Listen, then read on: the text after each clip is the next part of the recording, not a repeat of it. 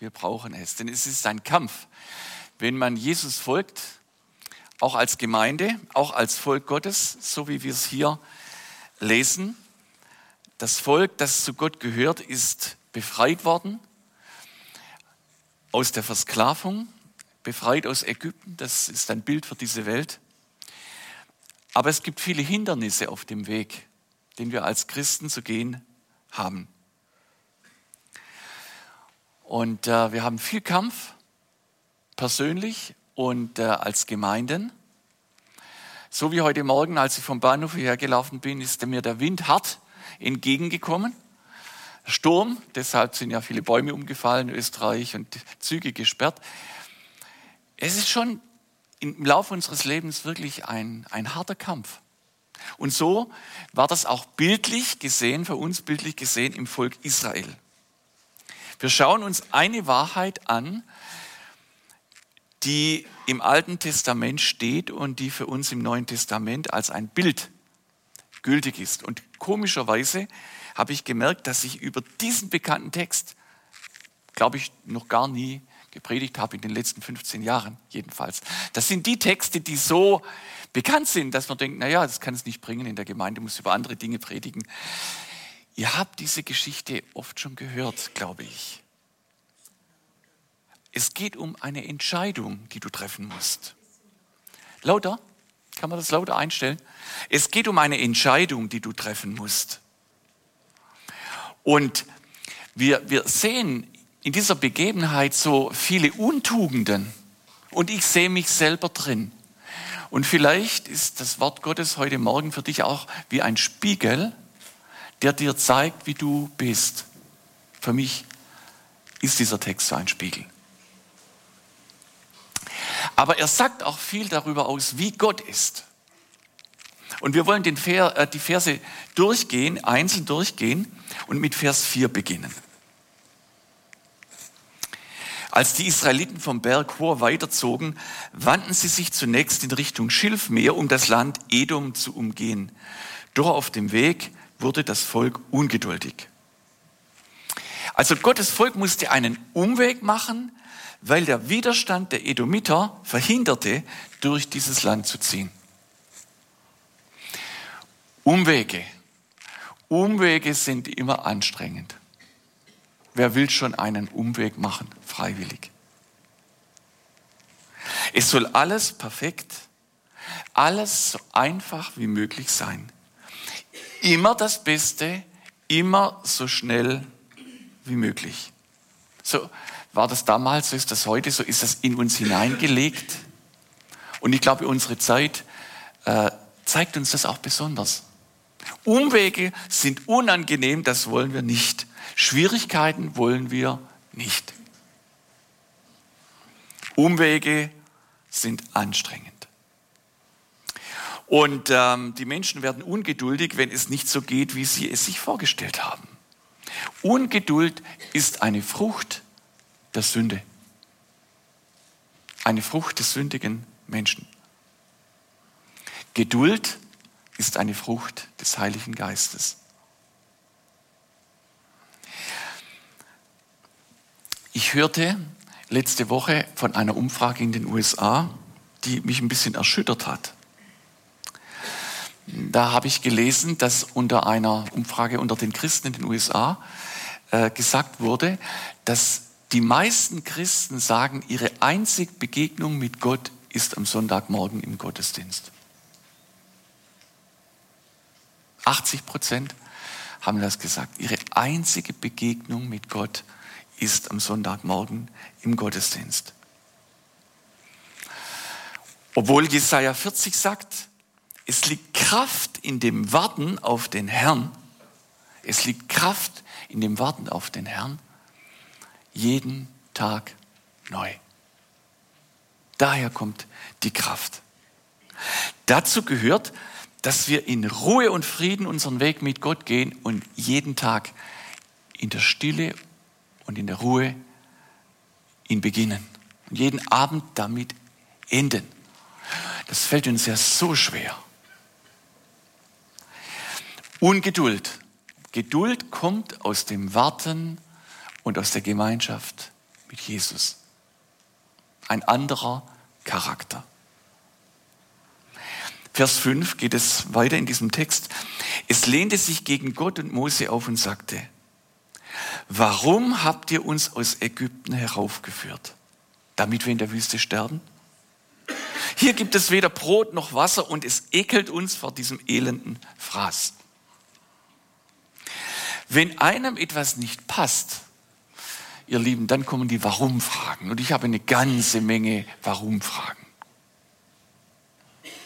Ich stelle jetzt Warum-Fragen. Warum hat Israel all das Gute vergessen, was Gott ihnen tat? Es war kurz nach einem großen Sieg über Feinde. Und trotzdem, trotzdem, warum vergessen wir das Gute, was Gott uns tut, und zwar sofort, ganz schnell? Warum sind wir nicht dankbar für das Gute, das wir haben? Jemand hat gesagt, wenn wir Gott für alles danken würden, was er uns täglich gibt, dann hätten wir gar keine Zeit mehr zum Klagen. Stimmt das? Wenn wir Gott danken würden für all das Gute, was er uns gibt, jeden Tag, hätten wir gar keine Zeit mehr zum Klagen. Warum sind wir so unzufrieden? Anstelle dankbar zu sein für die ganze Freiheit, die wir haben, wollen wir immer mehr, immer mehr, immer besser. Und es macht uns undankbar. Undankbarkeit auch eine Untugend. Umwege machen uns Probleme, das macht uns äh, ungeduldig. Anstelle zu warten auf den Herrn, klagen wir und sind undankbar. Das ist die Situation damals und unsere Situation auch. Noch eine Warum-Frage. Wenn wir schon etwas zu klagen haben, Warum gehen die Israeliten nicht zu Gott mit ihrem Klagen? Warum gehen wir mit unserem Klagen nicht zu Gott? Weil Gott irgendwo so unfassbar ist. Wir sollten mit allen Dingen zuerst zu Gott gehen. Aber Gott ist nicht fassbar und deshalb geht die Rebellion des Volks gegen Menschen, gegen Leiter gegen Führer. In diesem Fall ist es Mose. Mose kann man treffen. Einen Menschen, einen Leiter kann man immer treffen. Leiter stehen oft auf der Abschussliste. Die Bibel sagt, wir sollen unsere Ältesten stärken, ermutigen. Sie haben einen schweren Dienst. Wir sollen für sie beten. Oft stehen Leiter aber auf der Abschussliste. All das, mit dem wir nicht zufrieden sind, sagen wir ihnen. Wir sollten es Gott sagen zuvor und für sie beten. Wer menschliche Autorität abschießt, und das ist so, sprechen Sie mit Lehrern. Einer unserer Söhne ist Lehrer. Sprechen Sie mit Lehrern, hören Sie, was die Eltern da alles bringen. Hören Sie auf Politiker was das Volk alles von den Politikern verlangt, das sie nie geben können. Oder ihre Arbeitgeber, ihre Chefs. Wir sollen sie stützen, wir sollen sie ermutigen, Autoritäten ermutigen. Aber was tun die Israeliten? Sie sagen, du, Mose, sie meinen eigentlich Gott, du willst uns sterben lassen. Du willst uns töten. Hm, wie bitte? Gott hat sie eben aus Ägypten herausgeführt. Aus jahrhundertelanger Sklaverei. Das ist Misstrauen. So schnell, wenn uns etwas nicht passt in unserem Leben, werden wir misstrauisch gegen Gott, obwohl wir ihn doch so oft schon erfahren haben. Woher kommt das denn? Misstrauen anstelle von Vertrauen. Eine große Unzufriedenheit. Aber noch mehr, es geht weiter, sie klagen Gott an, du willst uns umbringen. Du willst uns umbringen. Was sagten sie? Waren sie am Verhungern? Gott hat ihnen doch Essen gegeben. Jeden Tag. Man nannte das damals Manna. Gott hat täglich etwa eine Million Israeliten versorgt. Gott sagt uns überall, er meint es gut mit uns. Aber wir klagen. Im übertragenen Sinn ist ja das Manna das Wort Gottes. Das Wort Gottes gibt uns das, was wir brauchen. Alles, was wir brauchen. Es ist voller, voll Güte Gottes, voll Gnade Gottes. Es ist unser tägliches Brot. Aber was tun wir? Wir nehmen uns nicht die Zeit. Für uns sind andere Dinge wichtig. Aber wir lesen nicht, wir haben nicht die Gemeinschaft mit Gott. Wir haben keine Zeit. Und deshalb werden wir hungrig nach anderen Dingen und versuchen, etwas zu stopfen, die Leere zu stopfen in unserem Leben, was eigentlich nur Gott kann. Und dann werden wir unglücklich. Und so geht es immer weiter. Wir haben keine Lust zu lesen, die Bibel. Das interessiert uns nicht. Wir wissen das schon alles. Es ist langweilig. Immer dasselbe. Manche sagen unglaubhaft. Wir lästern gegenüber der Güte Gottes, dem Brot Gottes, das er uns gibt. Manche Christen ekelt das Wort geradezu an. Sie haben keine Lust mehr, kein Verlangen, kein Hunger. Den Israeliten hat es auch nicht geschmeckt. Sie sagen, wir ekeln uns vor dem Gott, was du uns gibst. Wir ekeln uns vor dem Manna. Sie waren gar nicht am Verhungern. Sie wollten nur eine andere Speisekarte. Sehr wohl die Herren. Unsere Ansprüche. Ich frage uns, kann sich Gott so etwas gefallen lassen? Wie reden Sie über die Freundlichkeit Gottes? Wie redet man heute über Gott und seine Freundlichkeit? Wie lange erträgt Gott diese Anklagen, die wir manchmal lauthals hinausposaunen? Diese Lästerungen gegen Gott, dieses Aufbegehren, diese Rebellion. Warum schlägt er nicht rein? Nicht längst rein. Es ist nur seine große Geduld mit uns Menschen. Vers 6. Da schickte Gott Brandnattern unter das Volk, sodass viele der Israeliten gebissen wurden und starben. Da schickte Gott Brandnattern. Ich frage mich, warum sündigen wir eigentlich und welche Konsequenzen hat das? Ich möchte euch zwei Dinge erzählen, zwei Dinge aus meinem persönlichen Leben. Das erste ist erst vor zwei, drei Wochen passiert. Es ist leider eine kleine Geschichte aus dem Alltag eines Pastors, der so, so fromm sein soll. Und es hat so fromm begonnen an diesem Dienstagmorgen. Wir haben nämlich ein Vorrecht, also wir haben ja kein Gemeindezentrum, das heißt, bei uns spielt sich vieles in unserem Haus ab, wo wir wohnen, meine Frau und ich. Und am Dienstagmorgen kommen etwa fünf Personen zum Beten. Super. Super. Zwischen, zwischen acht und neun Uhr, um halb neun habe ich gesagt, Leute, ich muss zu einem Pastorentreffen nach Markt Schwaben.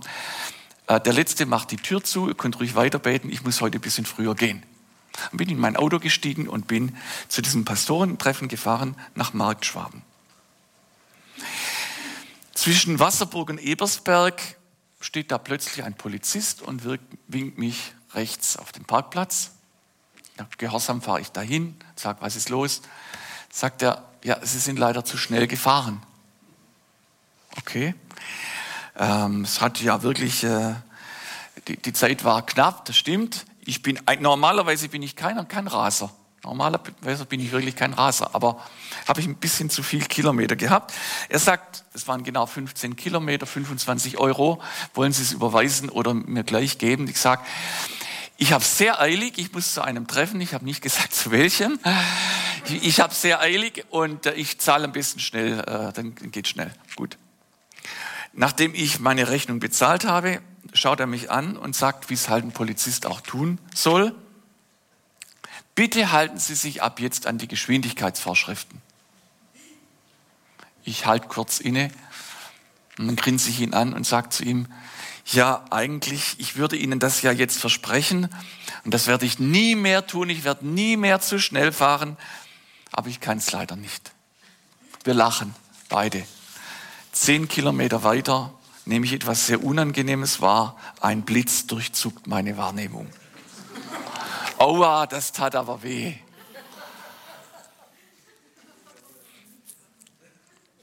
Nicht, dass ich wieder zu schnell gefahren bin, tat weh, sondern das, was dann später auf meinen Schreibtisch flattert. Die Rechnung. Danach bin ich bis zum Ziel, bis nach Marktschwaben, sehr langsam gefahren. Warum? Weil so ein dummer LKW vor mir war. Deshalb.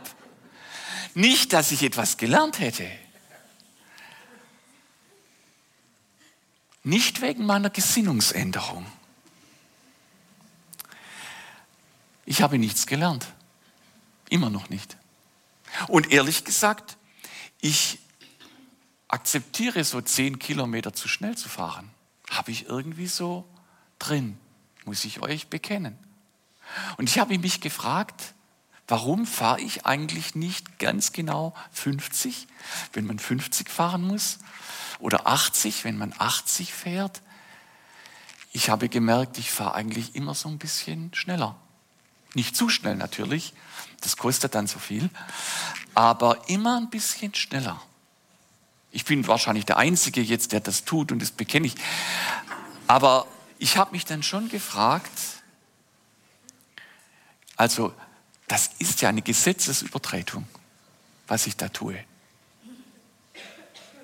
Warum übertrete ich eigentlich das Gesetz ständig? Und Gesetzesübertretung ist nicht anderes als ein Wort für Sünde. Warum sündige ich eigentlich ständig?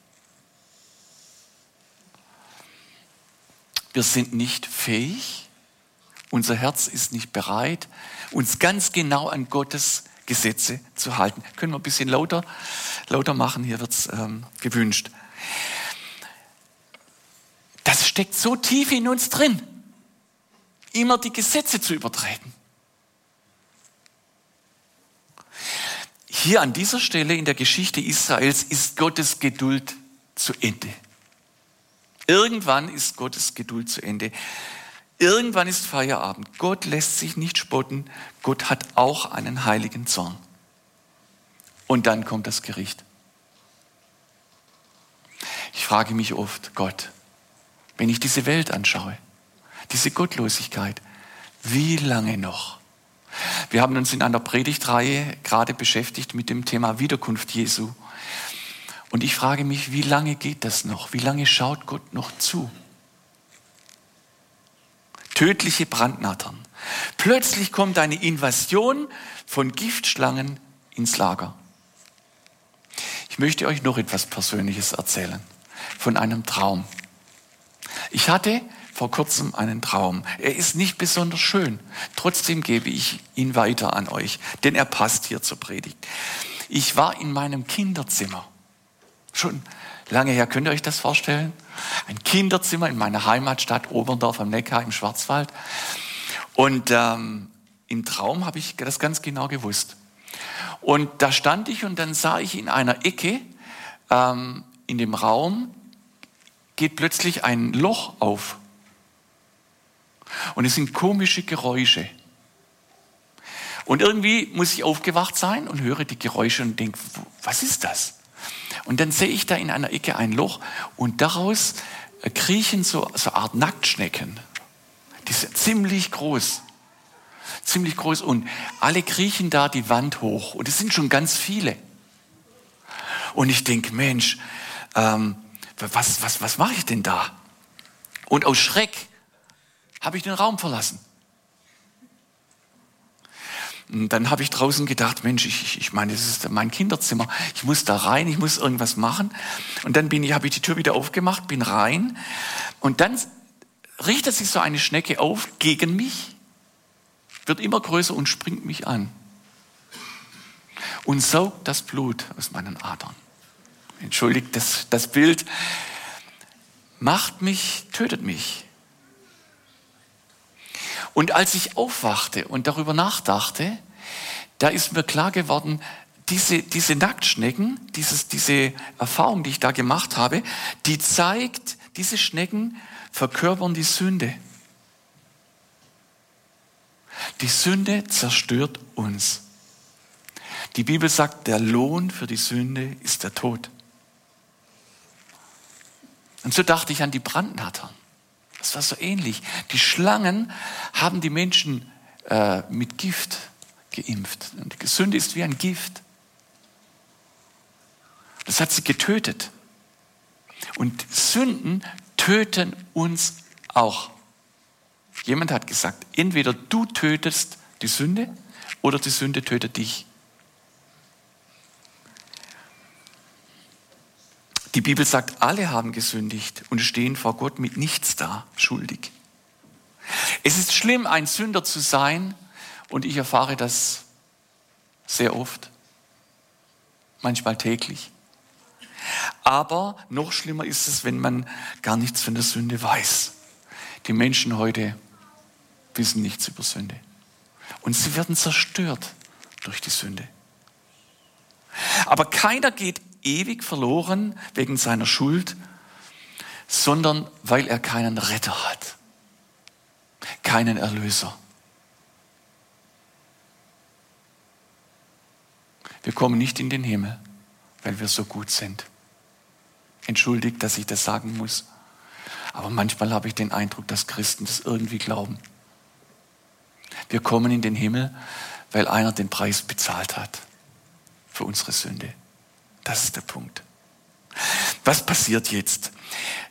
Da, da lief das Volk zu Mose und sagte, wir haben gesündigt, dass wir uns gegen Gott und gegen dich aufgelehnt haben. Bete doch zu Gott, dass er uns von den Schlangen befreit. Das Gericht erreicht jetzt, wozu Gott es geschickt hat. Was wird Mose tun? Was würde ich tun an der Stelle? Also manchmal muss ich schon sagen, diese ständige Kritik von Menschen macht einen leider manchmal ziemlich fertig. Ich hätte mir gut vorstellen können, wenn Mose gesagt hätte, ihr habt euch diese Suppe selbst eingebrockt, ihr seid selbst schuld. Ich habe das Gericht nicht geschickt, es ist Gott. Nein, Mose hat etwas gehört, das hat sein Herz bewegt und das ist das, was Gott auch bewegt. Drei kostbare Worte. Die drei Worte heißen, wir haben gesündigt. Und Mose betete für das Volk. Drei Worte, die das Herz Gottes erweichen. Ich habe gesündigt. Gerecht ist, wenn Gott uns verdammt. Das ist gerecht. Wenn Gott uns schuldig spricht, das ist gerecht.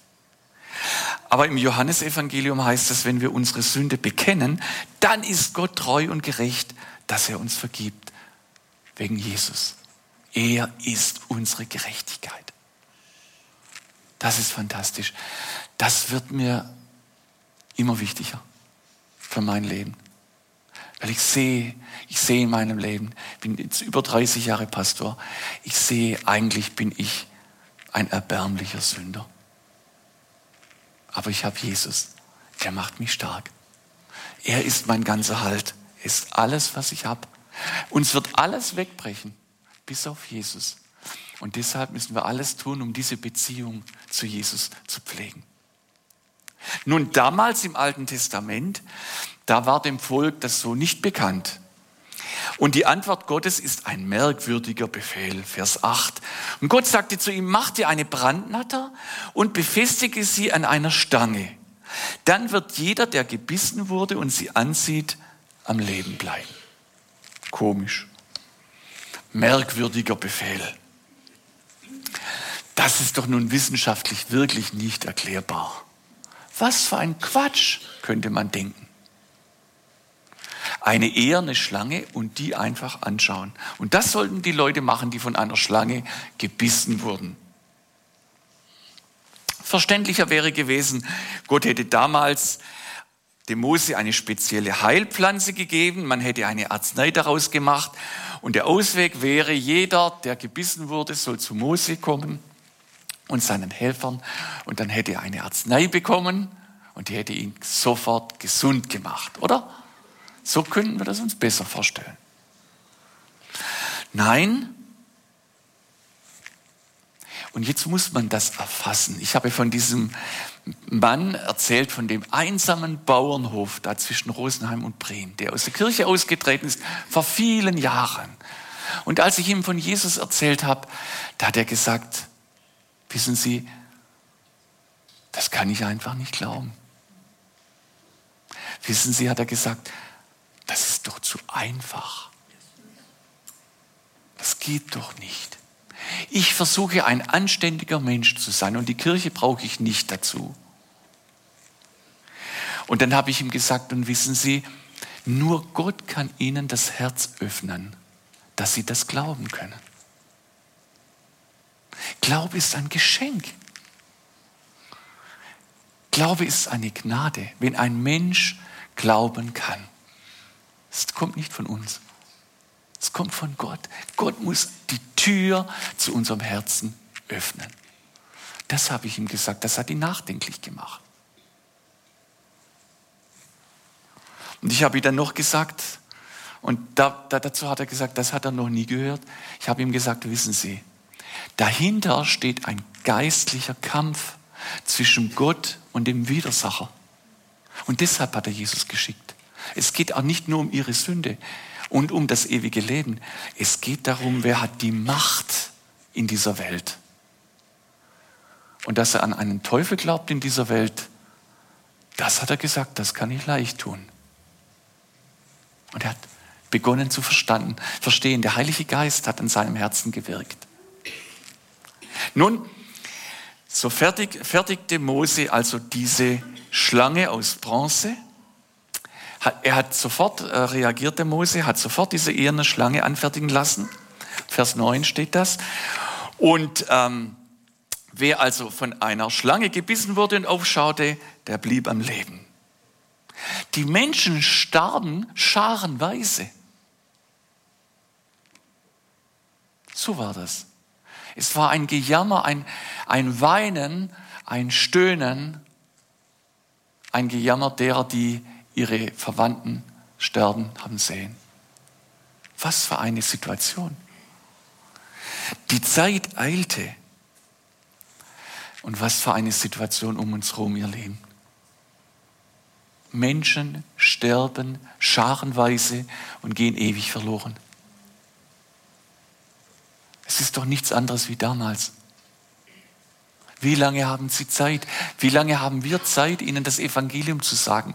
Wie lange noch? Es ist Gottes Geduld, dass Jesus noch nicht wiedergekommen ist. Menschen müssen von Jesus hören. Es ist ja kein Zufall, dass Gott das Bild einer Schlange aufhängen ließ. Sünde kann nur durch Sünde vergeben werden. Sünde kann nur durch Sünde vergeben werden. Deshalb, so steht in der Schrift, wurde Jesus Christus für uns zur Sünde gemacht. Er wurde für uns zur Sünde gemacht. Als ob Jesus unsere Sünde selbst getan hat. Und so trat er in Beziehung zu uns. Der menschgewordene Sohn Gottes wurde zur menschgewordenen Sünde. Die gekreuzigte Sünde rettet die verlorene Sünde. Der gekreuzigte Sohn Gottes ist das Heilmittel für unsere Trennung von Gott und für unseren ewigen Tod. Und der gekreuzigte Sohn Gottes ist auch das Heilmittel für alle unsere Not, für alle unsere Sorgen und Krankheit. Für jeden Christen, für jeden Nicht-Christen.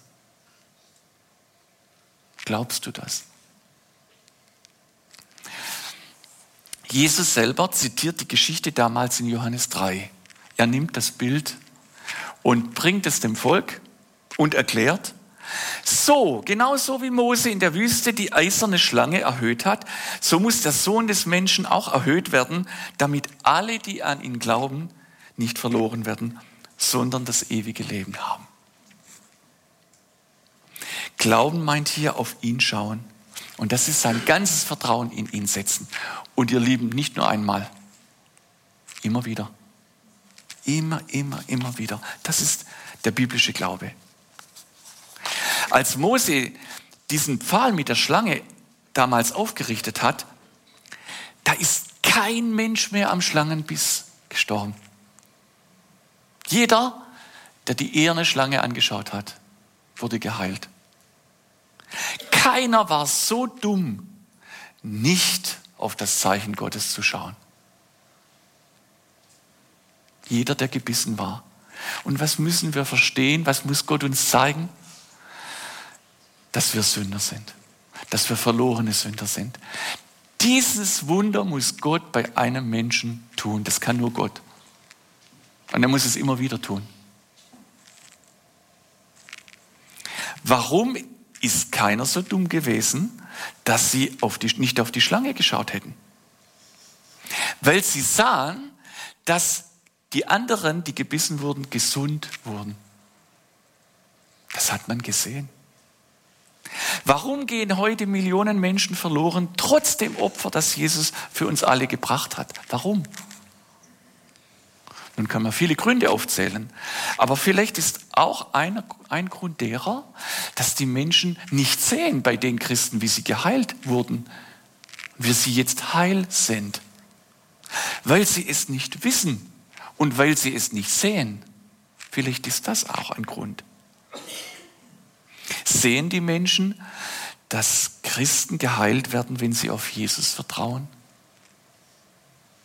Sehen sie das an uns? Sehen Sie einen Unterschied zwischen Religion und Evangelium, was ich diesem, diesem Mann auf dem Bauernhof immer versucht habe zu erklären? Trennen Sie zwischen Kirche und Gott. Trennen Sie zwischen Religion und Evangelium. Aber er wusste das Evangelium nicht. So geht es vielen. Sie wissen, Sie, Religion kennen Sie, katholische Kirche, bei uns in diesem total ländlichen Gebiet. Aber Religion und Evangelium, das müssen wir den Leuten sagen, das ist ein Unterschied. Wir hatten einen Musiker, einen kanadischen Musiker zu Gast. Ich habe ihn eingeladen, also ein christlicher Missionar, ein Globetrotter auf der ganzen Welt. Und der kommt in alle möglichen Länder rum. Er ist 30 Jahre unterwegs. Er spielt vor 10 Leuten im Wohnzimmer und er spielt vor 500 Leuten in großen Konzerten der Rob Burke, ein, ein wirklich, der hat so viel Erfahrung und er hat, ist Missionar, hat Liebe. Und er hat, in meinem Gitarrenkurs habe ich ihn eingeladen, letzten Sonntag, Sonntagabend, da waren 17 Leute da. Die 17 würden nie in unsere Gemeinde kommen. Aber in einem Gitarrenkurs im Bürgerhaus, da waren sie da. Ich habe gesagt, hey, ich habe einen Freund, den lade ich ein, ganz bekannter Sänger, der hat einen Abend frei. Und der Rob Burke hat erzählt von ihnen, hat ihnen gesagt, ich vertrete keine Religion, ich bin nicht religiös. Dann habe ich ihn am anderen Morgen beim Frühstück gefragt, wie hast du das gemeint, Rob? Wie hast du das gemeint? Was ist denn der Unterschied oder was ist das, Gegen, das Gegenpart zur Religion? Und dann hat er gesagt, das Gegenpart zur Religion ist Jesus. Die Beziehung zu Jesus. Das Vertrauen in Jesus Christus rettet dich einmalig, aber immer wieder aus deiner Sünde. Apostelgeschichte 4.12 sagt, es ist in keinem anderen die Rettung, allein in Jesus Christus. In seinem Namen haben wir die Erlösung. Glauben wir das für uns und für andere?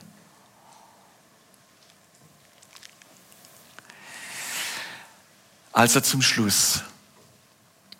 So wie die Rettung vor dem Tod durch Schlangengift das Vertrauen in die eiserne Schlange war, so rettet uns der Glaube an Jesus. Auch von den extremsten Sünden, die Christen immer noch, immer wieder haben. Es gibt keinen anderen Weg. So wie die Botschaft von der Rettung im Lager bekannt gemacht wurde, als wunderbare Nachricht, so strahlen erlöste Menschen das rettende Evangelium aus. Sie sind das Licht für die Welt geworden. Amen. Lasst uns einen Moment der Stille haben und jeder kann das unserem Herrn sagen, was ihm auf dem Herzen liegt.